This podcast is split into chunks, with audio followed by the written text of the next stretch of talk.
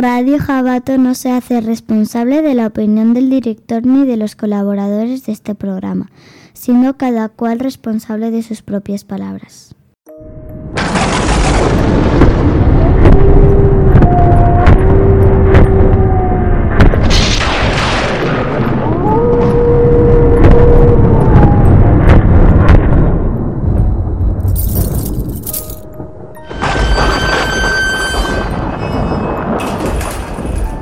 Bienvenidos de nuevo aquí a nuestros aposentos.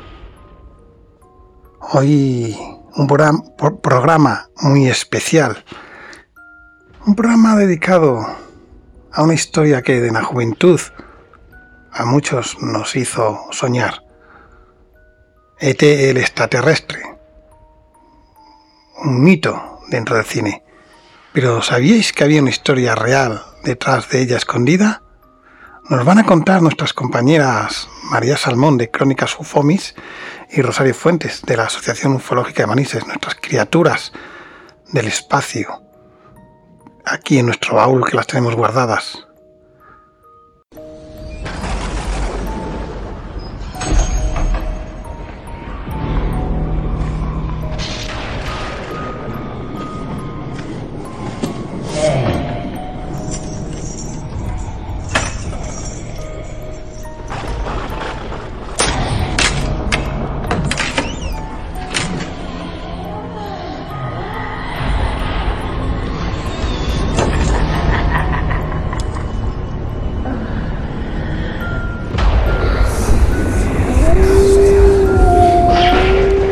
Soy RJ y ya estoy aquí junto con Doug y nuestras criaturas, esperando en nuestros aposentos, aquí arriba, en las sombras.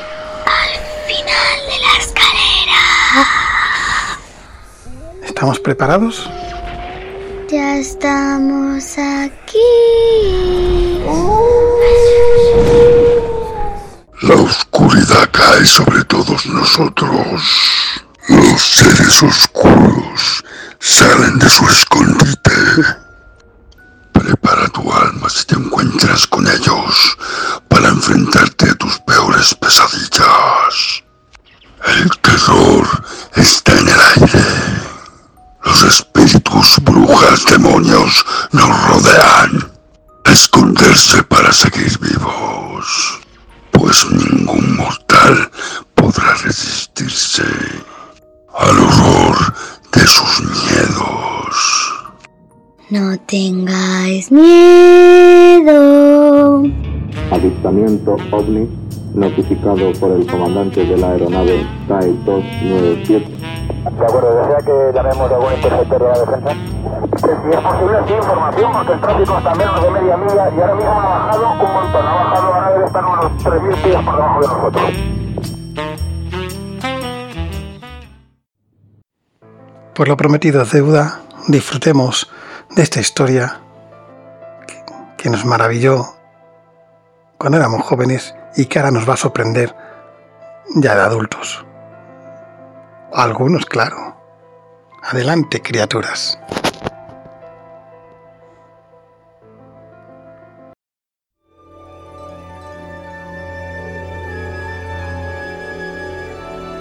He's lost. He's alone. And he's three million light years from home. In spring 2002, only in theaters, I'm keeping him. Steven Spielberg's masterpiece ah. will come to life Home. Home. for a whole new generation.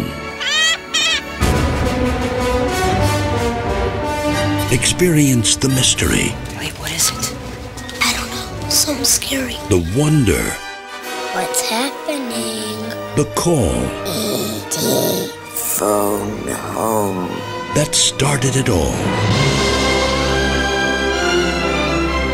With never before seen footage, enhanced special effects, and an all new digitally remastered soundtrack. The extraordinary 20th Anniversary Edition. E.T. the Extraterrestrial. I'll be right here. Only in theaters, March 2002. Muy buenas noches, queridos radioyentes. Bienvenidos nuevamente a Entre el Espacio-Tiempo, un pequeño programa ufológico presentado por Rosario Fuentes Liébana de la Asociación de Ufología de Manises y esta humilde servidora, María Salmón. Hoy os traemos algo muy curioso. ¿Alguna vez se han preguntado ustedes de dónde salió la película de ET? A lo largo del programa lo vamos a descubrir junto a Rosario y a esta servidora. Así que les invito a que se sienten tranquilamente mientras nosotras le vamos a ir explicando de dónde salió esta película, en qué caso ufológico está relacionada de la misma y de alguna manera pues cómo se creó. Esperemos que les guste y que sea de su interés. Muy buenas noches, Rosario, ¿cómo estás? Muy buenas noches, María. Encantada de estar de nuevo en el programa. Un saludo a todos y a todos los que nos escuchan a través de estas ondas. Como toda la fantasía tiene algo de realidad y la realidad supera la ficción. Esta gran película nació por una realidad que, como he dicho, quizás supere esa ficción. Ponerse cómodos, que empezamos. Nunca mejor dicho, querida Rosario. La realidad supera la ficción y la ficción supera la realidad. ¿Quién iba a pensar que esta película de Ete, una película tan conocida y querida por muchísimos niños, fuera el resultado de un caso ufológico que ocurrió en una granja? ¿Qué te parece si les contamos un poquito entre las dos toda esta historia?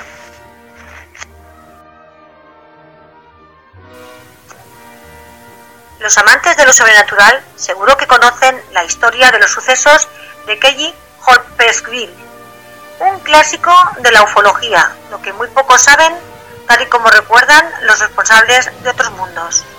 En la presentación del programa es que esa historia sobre unos granjeros de Kentucky que según cuentan fueron asediados por unas criaturas flotantes, de ojos saltones, grandes orejas puntiagudas y largos brazos.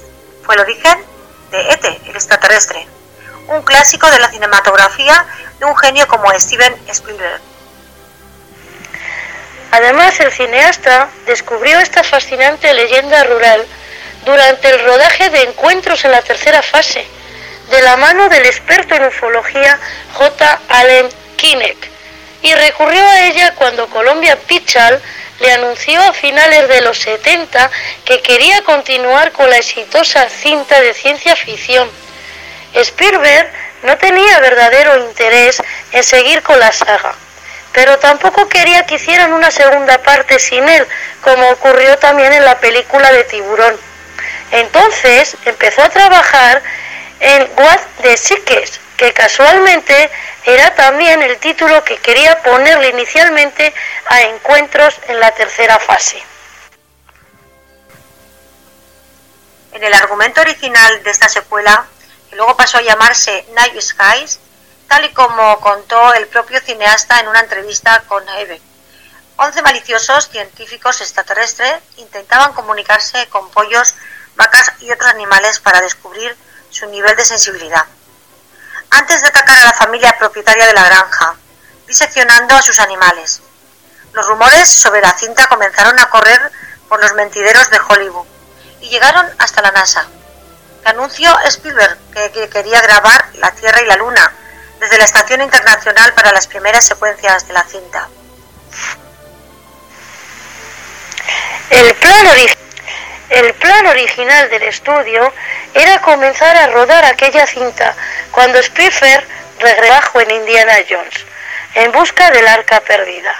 Eligieron a John Sayles para que escribiese el guion de la cinta. En su historia, Cinco Alien, en lugar de los once del suceso, del suceso original de Holly, que tuvo lugar en 1955 desembarcaban en una granja terrestre y comenzaban a matar a los animales de la familia. Sin embargo, uno de ellos no era malvado y se hacía amigo del hijo autista de los granjeros. Además, contrataron a Rick Baker, especialista en efectos especiales, para que éste diseñase a los protagonistas extraterrestres.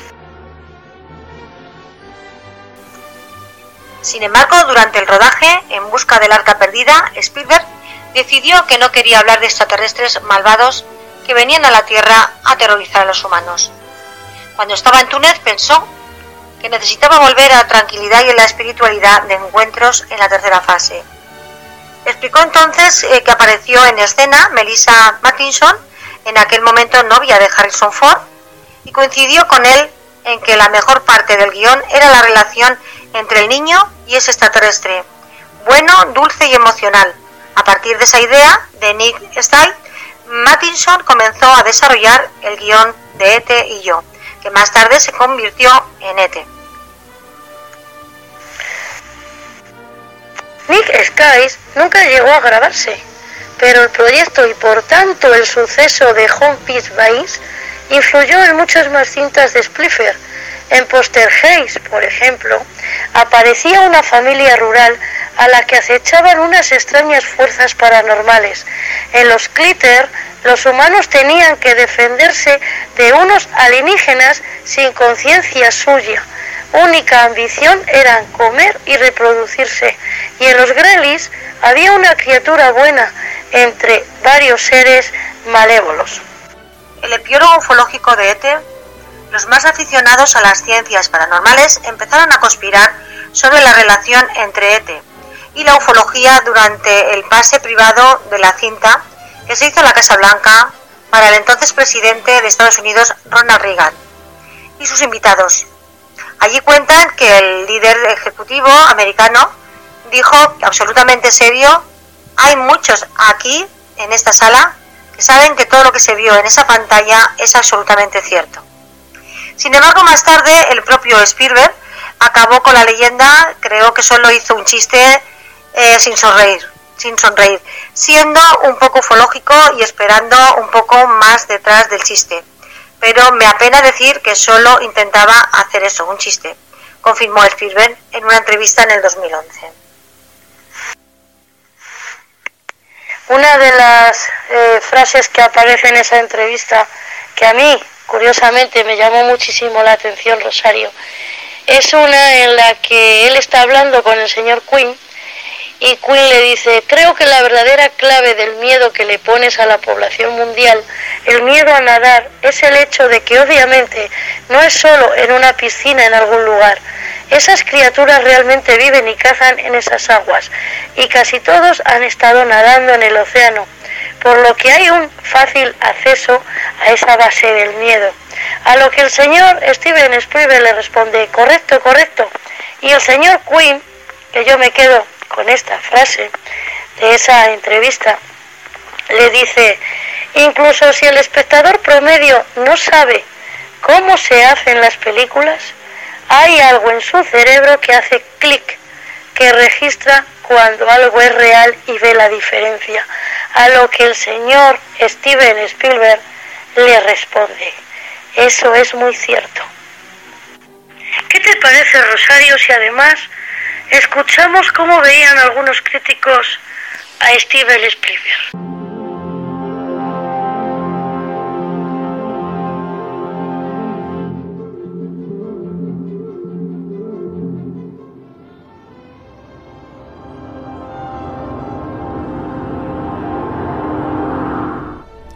Steven Spielberg ha sido uno de los directores más comerciales, populares y mediáticos de los últimos 40 años es algo que resulta indiscutible.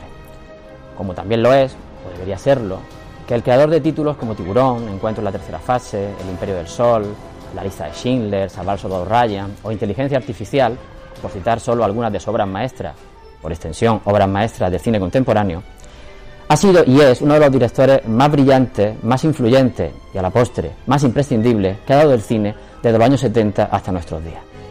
Es por este motivo que, eh, coincidiendo con que este año 2016 el director cumple 70 años, como digo, es por este motivo por el que el Cineclub quiere dedicar un ciclo, una serie de ciclos, comenzando en este mes de, marzo, a recorrer eh, toda su filmografía.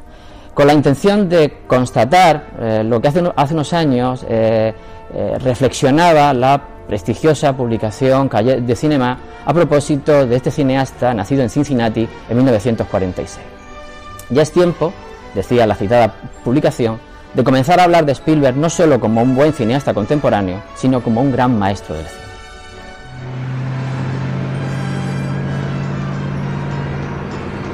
Spielberg llevaba trabajando en televisión dos años, sobre todo haciendo episodios para famosas series como Colombo o Audacia el juego, cuando en el año 71 se le ofrece la posibilidad de dirigir un largometraje para televisión, un telefilm, eh, a partir de un texto, de una novela y de un guion escrito por uno de sus escritores más admirados, el escritor Richard Matheson. El resultado de esa película es el primer clásico y la primera gran obra maestra de este cineasta. El Diablo sobre Ruedas, que como se tituló en castellano la, película en cuestión, Duel, es un magnífico ejemplo de las capacidades creativas de este joven cineasta que con solo 23 años rueda pues justamente eso, lo que es un clásico. Y si entendemos por, un clásico una película que sirve de referencia para películas posteriores, sin duda alguna que El Diablo sobre Ruedas sería un magnífico ejemplo de ello. Un relato de pesadilla en el que un anónimo conductor, o quizás no tan anónimo, recuerdo que el nombre del personaje es David Mann, David por el enfrentamiento con Goliath, que es el gigantesco camión que lo va a perseguir, y Man, la referencia al hombre frente a la máquina que lo persigue, es un personaje que se va a ver atrapado en una especie de, vorágine obsesiva cuando eh, su recorrido por una de esas eternas y larguísimas carreteras norteamericanas se ve marcado por la continua persecución que recibe de un camión gigantesco de aspecto monstruoso y cuyo conductor solo intenta acabar con él. El resultado, como digo, es una de, las grandes películas de Steven Spielberg simplemente ya al inicio de su carrera. Eh, un prodigio de puesta en escena, un prodigio de montaje y donde hay un enorme número de escenas míticas, de momentos que han quedado como referentes del cine contemporáneo. Simplemente dos para el recuerdo. Por ejemplo, el instante en el que el conductor del misterioso camión le da paso eh, para que lo adelante en una escena que ha quedado marcada y va a ser tan impactante como años más tarde es esa aleta del tiburón eh, surcando las aguas en la mítica película del año 75. O por ejemplo, otro momento mítico y donde se juega con esa referencia eh, mitológica, legendaria de esa especie de camión dragón que persigue al personaje. En el interior de una cueva, en este caso un túnel, el dragón, el camión, abre los ojos, enciende los faros y nos indica que va a seguir persiguiendo a nuestro personaje. Como digo, eh, una de las obras maestras, la primera obra maestra de Steven Spielberg y lo que dijo en su momento François Truffaut cuando se estrenó la película, uno de los, de los debuts más potentes que ha tenido lugar en la historia del cine. El gran carnaval de Billy Wilder se da la mano con Punto Límite Cero de Richard Sarafi. Esta era la forma tan curiosa que la prestigiosa revista Sight and Sound eh, utilizaba para referirse a Loca Evasion, la primera película para cine que realiza Steven Spielberg. Eh, a partir de una serie de acontecimientos reales, Spielberg lo que hace es crear un magnífico relato. Esta es una, esta es una película, por cierto, eh, que habría que reivindicar, puesto que ha quedado un poco perdida dentro de varias obras maestras que tiene Spielberg en estos primeros años. Como digo, crear un, un, relato de carretera, de alguna forma enlazaría con el diablo sobre rueda en su fascinación por las largas carreteras norteamericanas en las que ocurren muchísimas cosas. Y utiliza ese relato para hacer una, una crítica tanto a la sociedad norteamericana o a un sector de la sociedad norteamericana muy preciso, esa sociedad del sur de los Estados Unidos donde eh, los delincuentes alcanzan la categoría casi de mitos, pero al mismo tiempo esa misma población es capaz de salir a, la carretera o a las calles dispuestos a acabar con esos delincuentes y cómo los medios de comunicación se aprovechan de ello para eh, eh, sacar tajadas. Eh, como digo, la, película nos permite comprobar a un, a, un, Spielberg que maneja de una forma impecable el formato cinemascope y que a partir de ese momento va a comenzar a utilizar una serie de recursos que se van a convertir en algo habitual en su, cine, rasgos identificativos de su puesta e, en escena. El juego con la composición del plano, la profundidad de campo como elemento fundamental para contar cosas sin necesidad de utilizar ningún tipo de montaje, largos movimientos de, cámara, traveling, panorámica, en las cuales se incluye una gran cantidad de información para el espectador.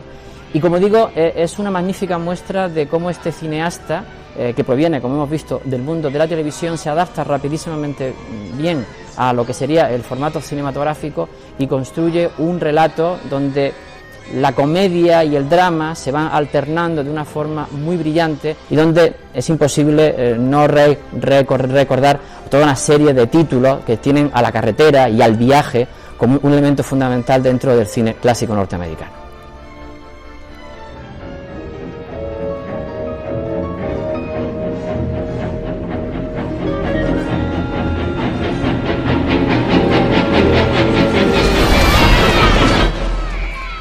1975 Steven Spielberg realiza su segundo clásico y su segunda obra maestra, Tiburón. Esta, película es una magnífica muestra de cómo a partir de un buen guion y sobre todo de una antológica puesta en escena se puede superar la deficiencia de un relato, de un argumento de punto de partida extremadamente pobre. Y es que la novela de Peter Blanchett en la que se inspira eh, es un bestseller de una bajísima calidad. Eh, el guion, en el que intervinieron diferentes mm, autores, entre ellos el propio Spielberg y su gran amigo, el director John Milius, eh, va enriqueciendo esa, esa, mínima historia hasta darle una densidad que, como digo, el texto inicial no tenía. Pero nada de eso sería suficiente si la puesta en escena de, Spielberg no convirtiera lo que es una típica monster movie de los años 50, donde se notan muchísimo las influencias de películas como Los pájaros de Alfred Hitchcock. Por cierto, Hitchcock es una de las referencias que podemos encontrar, por ejemplo, también en la película El diablo sobre rueda. Como digo, eh, nada de eso sería más allá que una imitación de una monster movie hasta que Spielberg consigue mediante la puesta en escena mediante la planificación, mediante el portentoso montaje, mediante la resolución de escena a través de pequeños detalles, convertirlo en una auténtica joya del cine de terror contemporáneo, donde más allá del miedo al monstruo, lo que existe es una fascinación, al mismo tiempo un, enorme miedo de los protagonistas hacia el mar, hacia, hacia, ese espacio inmenso en el que puede encontrarse cualquier cosa. De hecho, la construcción de la, de la película juega mucho con los planos contraplanos, donde los personajes eh, miran, sobre todo el personaje magníficamente interpretado por Roy Shader, el sheriff de la, de la, de la película, mira entre fascinado y horrorizado a ese contraplano que es el mar donde se encuentra el monstruo y todo lo desconocido. Eh, al igual que en el caso del Diablo sobre esta obra de arte, es la presencia del director François Truffaut, que de alguna forma viene a ser el vínculo de unión entre eh, el cine de los años 60, el cine de los años 70 y diferentes formas de entender la manera de contar historias. Como digo, encuentro la tercera fase una de esas películas imprescindibles que, no, que uno no se puede perder y que todavía hoy en día siguen siendo una fuente básica de referencia cuando se habla del cine de ciencia ficción y sobre todo del cine de los años 70.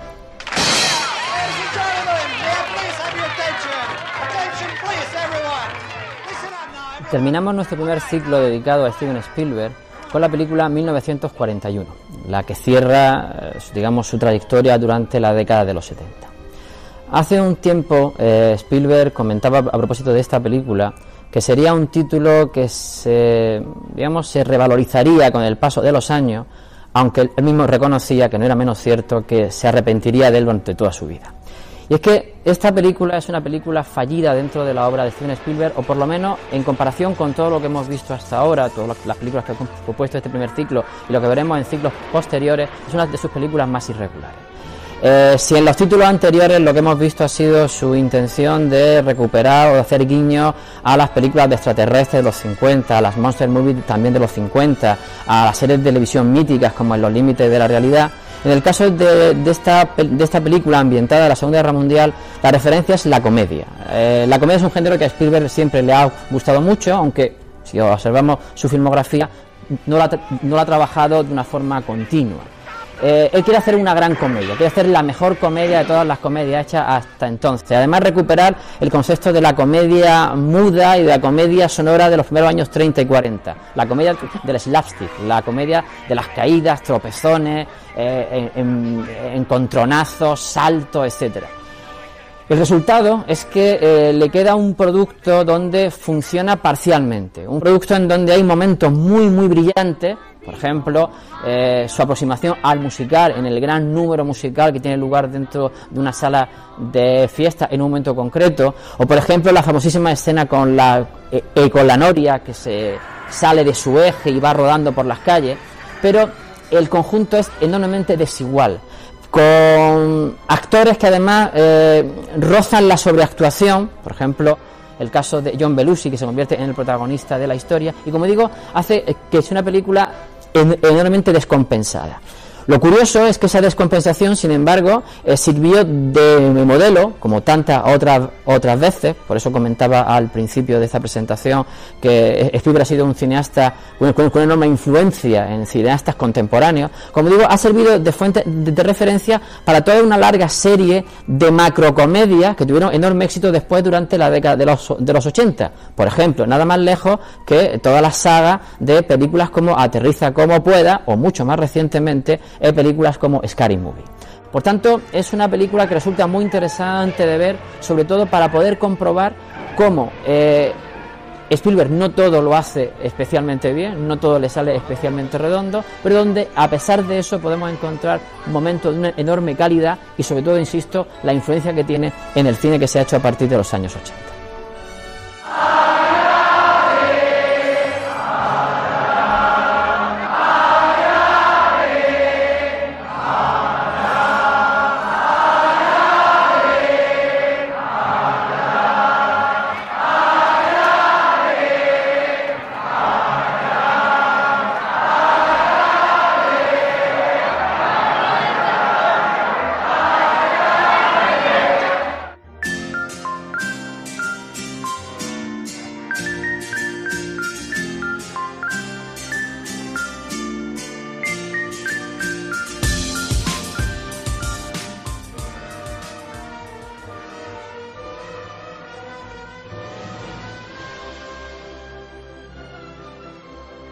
Hace que sea una película enormemente descompensada.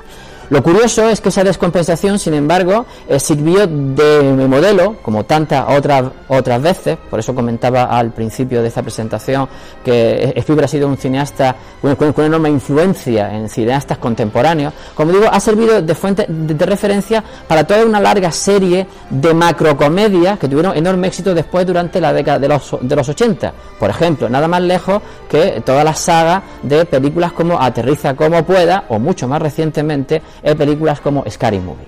Por tanto, es una película que resulta muy interesante de ver, sobre todo para poder comprobar cómo eh, Spielberg no todo lo hace especialmente bien, no todo le sale especialmente redondo, pero donde a pesar de eso podemos encontrar momentos de una enorme calidad y sobre todo, insisto, la influencia que tiene en el cine que se ha hecho a partir de los años 80.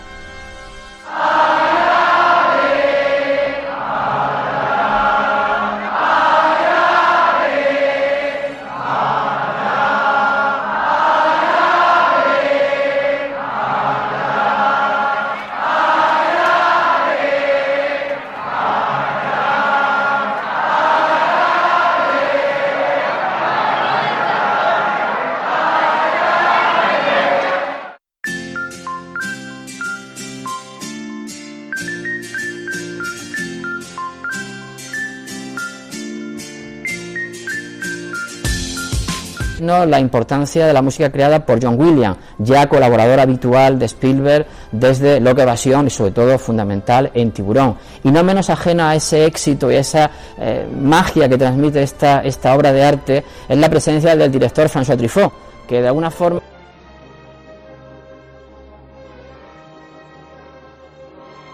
el cine de los años 60, el cine de los años 70 y diferentes formas de entender la manera de contar historia. Como digo, encuentro la tercera fase una de esas películas imprescindibles que, no, que uno no se puede perder y que todavía hoy en día siguen siendo una fuente básica de referencia cuando se habla del cine de ciencia ficción y sobre todo del cine de los años 70.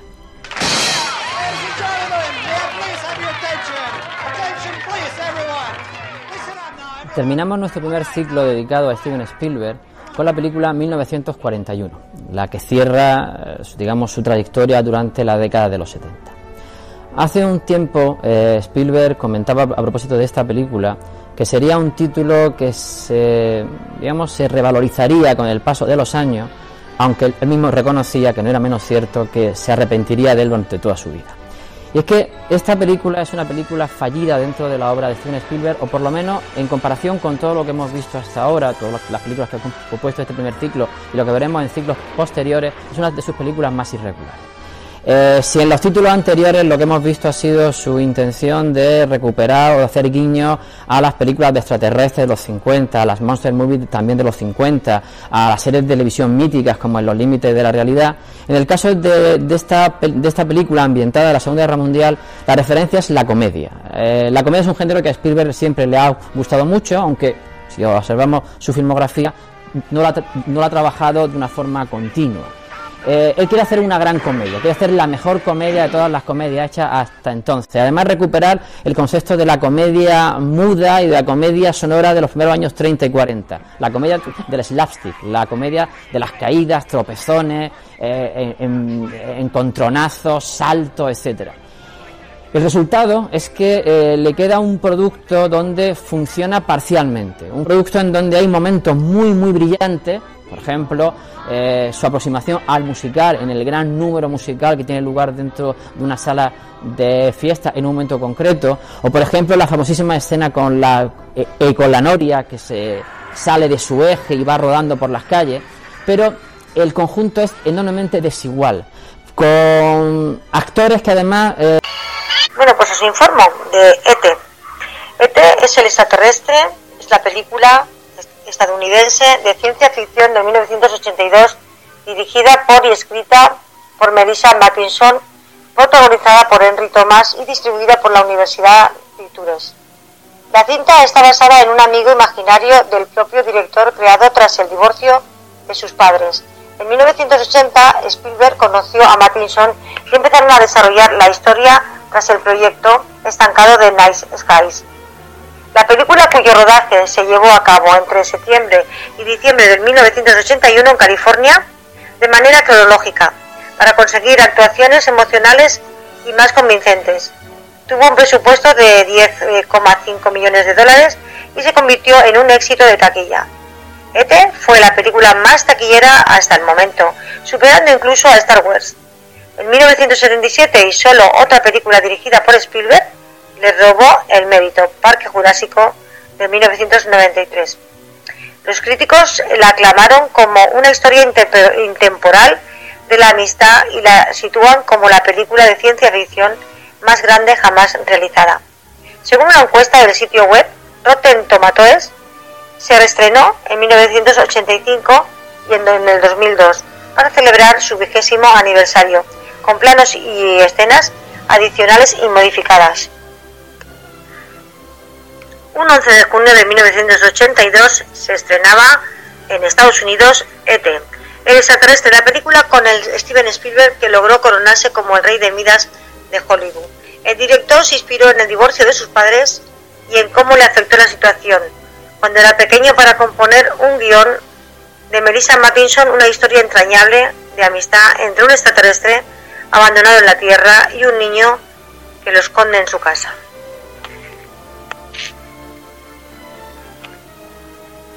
Minada a nueve premios Oscar, se hizo con cuatro estatuillas la inolvidable banda sonora de Joan Williams, sonido, edición de sonido y efectos visuales.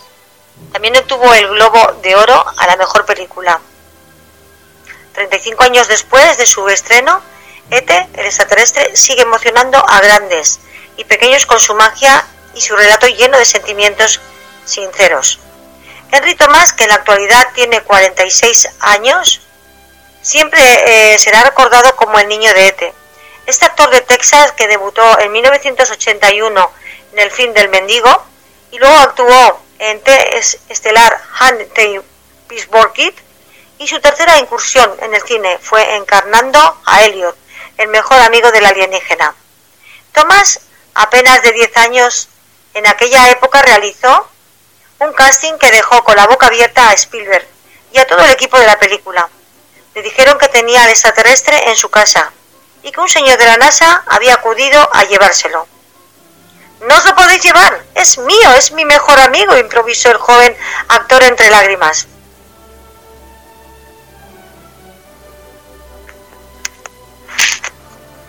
Vamos a hablar del director, de Steven Spielberg. Un genio, un niño grande enamorado del cine, un traficante de emociones al por mayor. Lo que tenemos claro es que sin él la historia del cine no hubiera sido la misma. Voy a contaros algunas cosas que no sabías de él. Ganó una medalla de los Oscars Boys por el que posiblemente fue su primer corto. Phil Stick fue la película de Spielberg, dirigió que formó mm, de forma casera de a los 16 años. Fue una historia de invasores extraterrestres. Su primer trabajo fue como becario, sin cobrar, sin días libres, en los estudios de Universal. Durante ese trabajo recibió la orden de acompañar por el estudio al novelista que quería vender eh, un tratamiento de guion.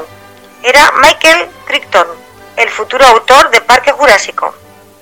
Muchos años antes de oír hablar de Amblin Spielberg, rodó un mediometraje que el jefe de Universal quedó tan impresionado que lo contrató, convirtiéndole en el director profesional más joven de la historia, con 21 años. También deciros la relación de Spielberg con Michael Jackson comenzó tras el estreno de ET, cuando Spielberg trató de persuadirle para que compusiera una canción para un libro disco de cuentos sobre la película. Con los años, el músico y director mantuvo y en contacto, hasta el punto de que Spielberg le ofreció un papel de Peter Pan en, en Hood. Pero la cosa no acabó bien y hasta el punto que en el 2000, según un artículo de Vanity Fair, Jaco pagó a un brujo brasileño para que le echase mal de ojo al cineasta. Bueno, estas son algunas de, de cosas curiosas que tiene el director, Steven Spielberg. Podéis buscar más si queréis en 65 cosas que no sabemos de Steven Spielberg. Llegó el programa. Espero os haya gustado la infancia.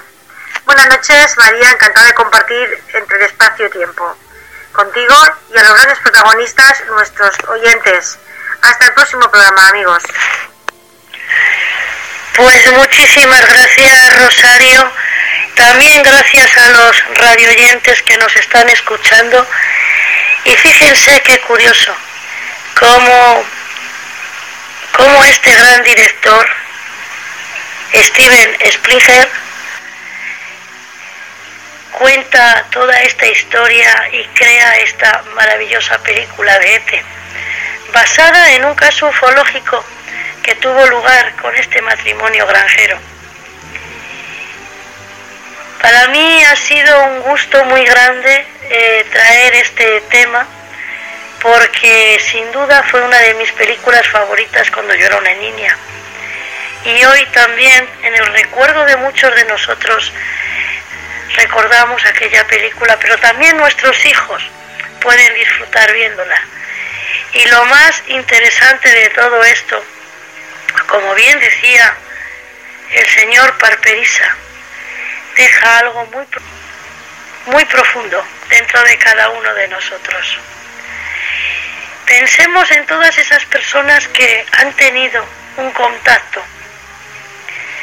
Imaginemos a la película de Ete, por otro momento, en ese momento en el que el niño tiene este encuentro con este ser.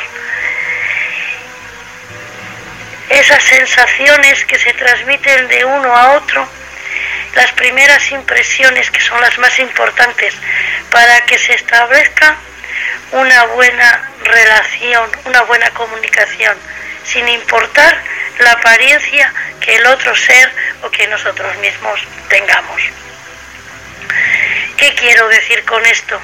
Que el ser humano es capaz de convivir y respetar a otras civilizaciones, a otros seres, a otras entidades, siempre y cuando esté dispuesto a tener esa comunicación de una manera limpia y clara, como un niño.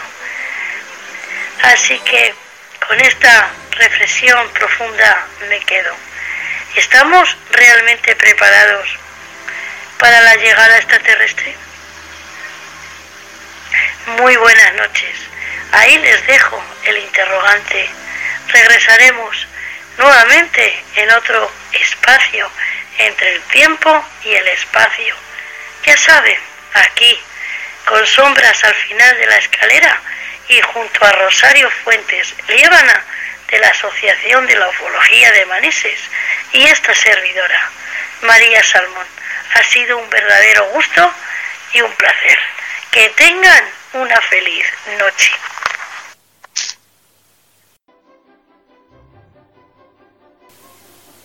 Por otra parte, decirte que ETE fue la primera película de la historia en ser pirateada. En forma Scraner, un grupo de chavales persuadió a un proyeccionista que les dejara filmarla con una cámara Betamax, para ellos después forrarse vendiendo las copias. Bueno, comentaros que yo estoy encantada de compartir con María y con vosotros esta gran película que nos dejó y nos seguirá dejando huella, por el amor que transmite y el gran mensaje que nos da. ¿Creéis que estamos preparados para un encuentro con seres de otros mundos? Yo creo que sí. ¿Que siempre lo hemos estado? Y que somos ellos. Para mí me reafirmó aún más que no estamos solos. Para ti, querido oyente, que nos escuchas eh, por a través de estas ondas, ¿qué mensaje o sensaciones te causó esta gran película? Para ello, puedes participar, compartir, sugerir o comentar a Crónicas Ufomis o al correo salmón el chillón arroba gmail.com a María o el correo asociación ufología manises arroba gmail.com o a la página de Facebook Asociación Ufología de Manises. A mí. Y nada, en estos últimos instantes solo queda decir que espero que disfrutéis esta película, eh, que la volváis a ver y, y nada, que recordéis a ese niño o esa niña qué sensaciones tuvo cuando, cuando vio esta película. Y nada, ya de decir que hasta dentro de 15 días eh, te esperamos aquí entre el espacio-tiempo.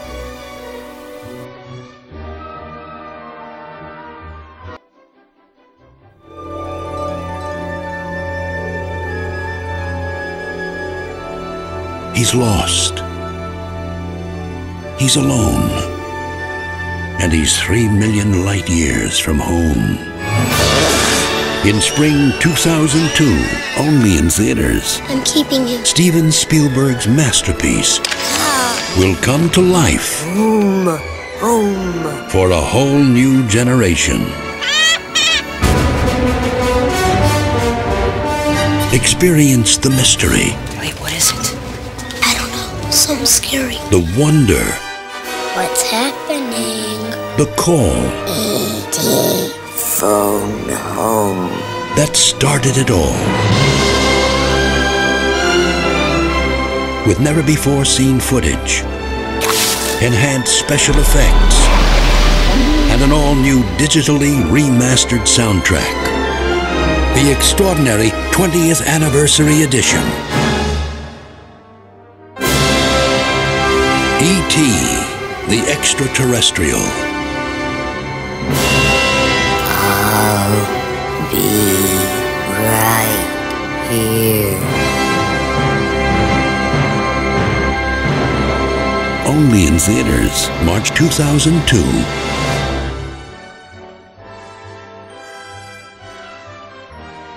Os dije que iba a sorprender. Hasta Ronnie, nuestro ogro favorito, quiere dar su opinión. Adelante, Ronnie.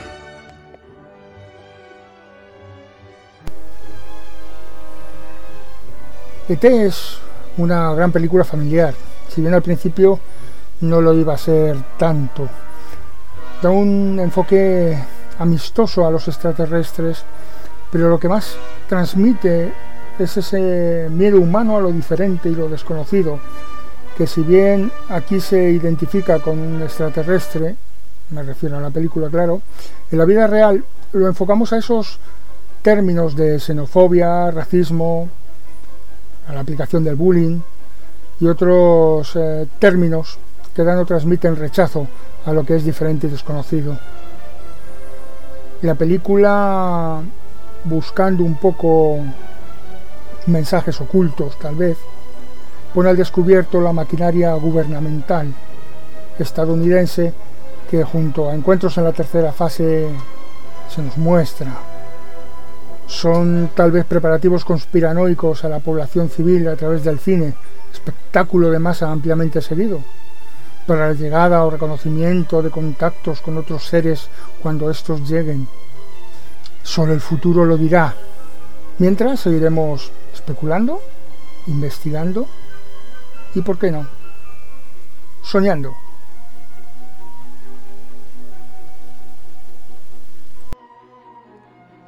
Y una nueva colaboradora que es Caridad, Cari, nos quiere contar cómo vivió esa película y esa experiencia. Adelante. Hola, ¿qué tal? Buenas noches, gracias por invitarme a vuestro programa. Eh, pues nada, me, es para, me han dicho que es para hablar sobre la película Ete. Eh, a mí me encantó cuando la vi, ya hace bastantes años. Vamos, es una película, para mí es una de las mejores películas que ha hecho Steven Spielberg. Es muy entrañable. Y aparte, en aquella época, yo era bastante más joven.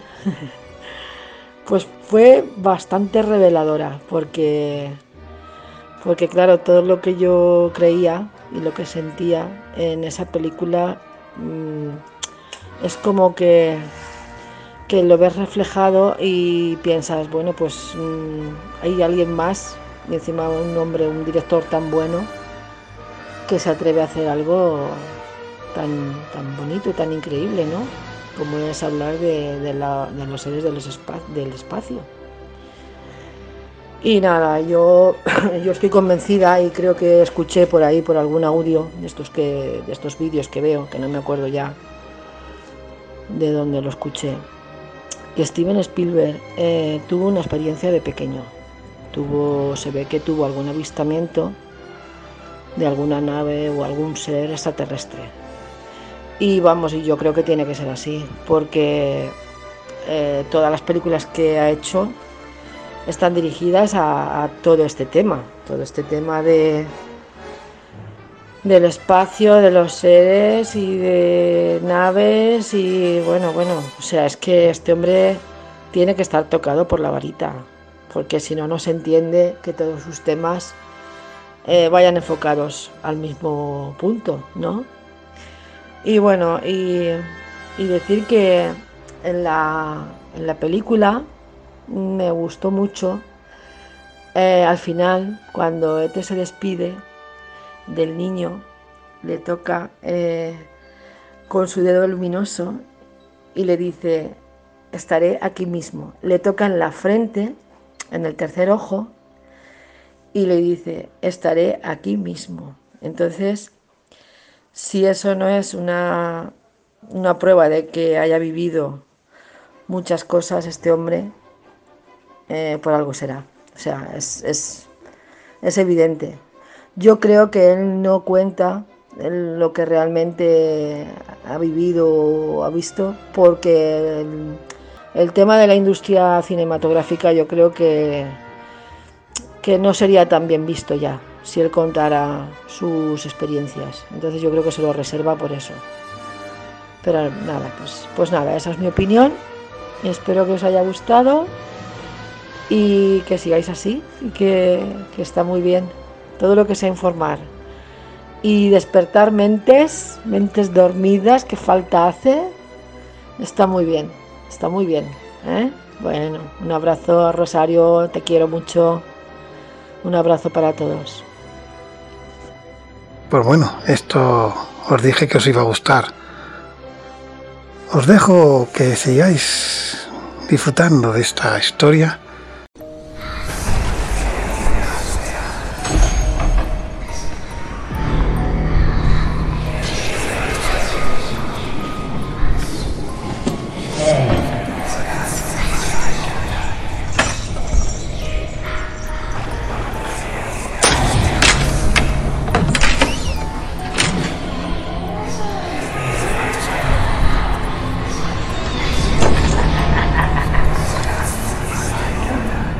Hay historias que no pasan de época, y hay historias que te sorprenden cuanto más van avanzando.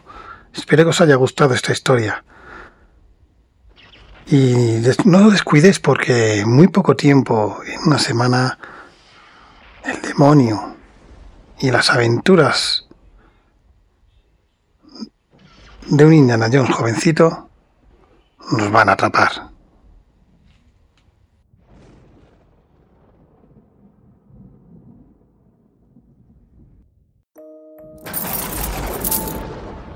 Soy RJ y ya estoy aquí con Dark, encerrándonos en nuestros aposentos, aquí al final, en las sombras, al final de la escalera.